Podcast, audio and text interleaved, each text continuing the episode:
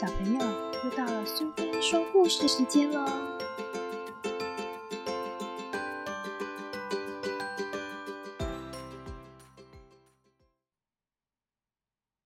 今天我们要讲的故事是《迟到小姐》，作者是 Roger Hargreaves，由智茂文化所出版。迟到小姐的动作实在慢的无法形容，她做任何事情都比别人慢好几拍。真是伤脑筋哦！比方说吧，你知道迟到小姐去年圣诞节在哪里过的吗？告诉你，她竟然还留在自己的守时小屋里，因为那天她根本还来不及过圣诞节呢。她一直到今年一月二十五日才疯狂的庆祝圣诞节，整整晚了一个月，够荒唐吧？再举个例子说。你知道迟到小姐什么时候开始春季大扫除吗？我们平常过年以前就大扫除了，她却到了夏天才开始，整整迟了三个月呢。你见过这么没有时间观念的人吗？别人说她动作慢，她还不服气的回答：“这么早打扫有什么用？早扫好，早脏。”听了这种话，不让人气疯了才怪。还有一件事会更令你感到讶异了，你一定想不到迟到小姐去年暑假是什么时候过的吧？她居然到了下雪的十二月才戴上太阳眼镜，手握冰淇淋，边吃边哼流行歌曲，到海边游泳，整整迟了半年。你说过不过分呢？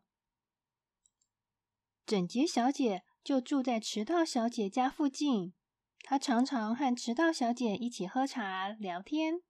去年十月的一个傍晚，整洁小姐洗完澡，打算找迟到小姐聊天。她走到迟到小姐家，探头往里一瞧，正好看见迟到小姐蹲在杂草丛生的院子里。她大声的打招呼：“嗨，你在做什么？”直到小姐从草堆里钻出来，慢吞吞的回答：“我觉得院子里的杂草应该拔一拔了。”整洁小姐拍拍额头，叹了一口气：“你早就该在四月份的时候清除这些讨厌的杂草了，你现在才想到啊！”整洁小姐接着提议：“明天我们一起去逛街，买点东西，好不好？”迟到小姐欢呼了一声：“哇，当然好啦！我好久没有出去玩了。那么，我们明天下午在哈哈路口碰面吧。”整洁小姐叮咛：“下午两点，千万别迟到哦。”迟到小姐很有把握的回答：“你放心啦，我一定准时到。再见。”第二天下午。还不到两点钟，整洁小姐就依约在哈哈街口等迟到小姐了。她左等右等，等了又等，眼看时间一分一秒的过去，仍然看不见迟到小姐。她不停的抱怨：“她的老毛病一定又犯了。”过了好久，迟到小姐才姗姗来迟。她红着脸说：“对不起。”我迟了一点，整洁小姐生气的大吼：“什么迟到一点？现在都已经五点了，我整整等了你三个钟头！”迟到小姐虽然不停的道歉，但是这种情形却一再发生。迟到小姐找过好几份工作，但是她的老毛病常常把她自己整得好惨。他的第一份工作是银行办事员，迟到小姐上班天天迟到，银行大门都关了，他才来上班，把银行经理气得吹胡子瞪眼，大声的吼：“真是太过分了！明天你不用再来了。”迟到小姐一脸无辜，慢吞吞的回答：“对不起嘛。”我已经尽量赶了，可是，他找到的第二份工作是餐厅服务生。有一天，贪吃先生到餐厅吃中饭，他瞄了一眼菜单，迫不及待的大喊：“每道菜我都要两份，赶快，我饿死了！”他眼巴巴的等啊等，可是，一直等到晚上七点，一道菜都还没有端上来。贪吃先生饿得瘫在地上呻吟，最后只好爬回家。大家一定想象得到，可怜的迟到小姐第二天又失业了。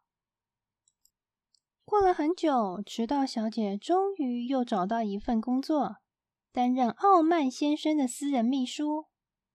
傲慢先生吩咐她：“你回家以前把这些文件打好。”说完就出门办事了，一直到第二天凌晨四点。傲慢先生才回来，但是没有想到，迟到小姐竟然还在处理那些文件。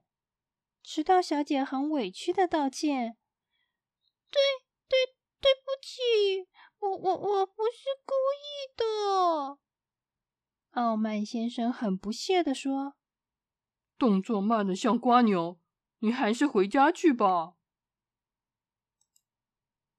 迟到小姐又失业了，可是她一点也不气馁。她告诉自己：“我一定要找一份最适合、最理想的工作。”迟到小姐又找到一份新的工作，这回她担任懒惰先生的管家，帮懒惰先生做饭、炒菜和打扫环境。懒惰先生真是人如其名。世界上再也没有人比他更懒惰了。懒惰先生每天总会睡到下午才起床，而动作奇慢无比的迟到小姐正好也拖到下午才来上班。懒惰先生一直要到晚上才吃午餐，而迟到小姐把午餐料理好的时候，多半已经是晚上七点了。他们两个真是配合的恰到好处。上个星期五傍晚，迟到小姐刚踏进家门，就听到电话铃“铃铃铃”的大响起来。她急忙拿起话筒：“喂，请问找哪一位？”对方回答：“嗨，迟到小姐，我是滑稽先生。明天我想邀你参加一个庆生舞会，可以吗？”迟到小姐马上接口：“当然好啦！”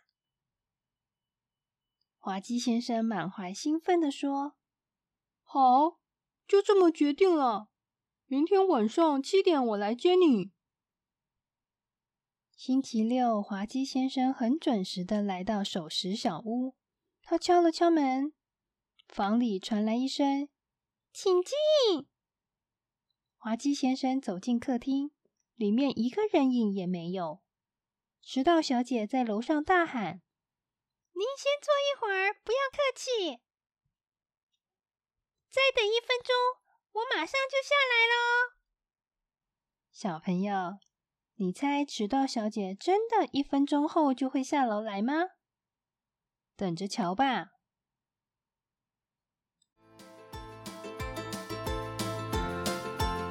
喜欢今天的故事吗？如果你喜欢苏菲说故事时间，别忘了追踪并分享频道哦！谢谢聆听，下次再见。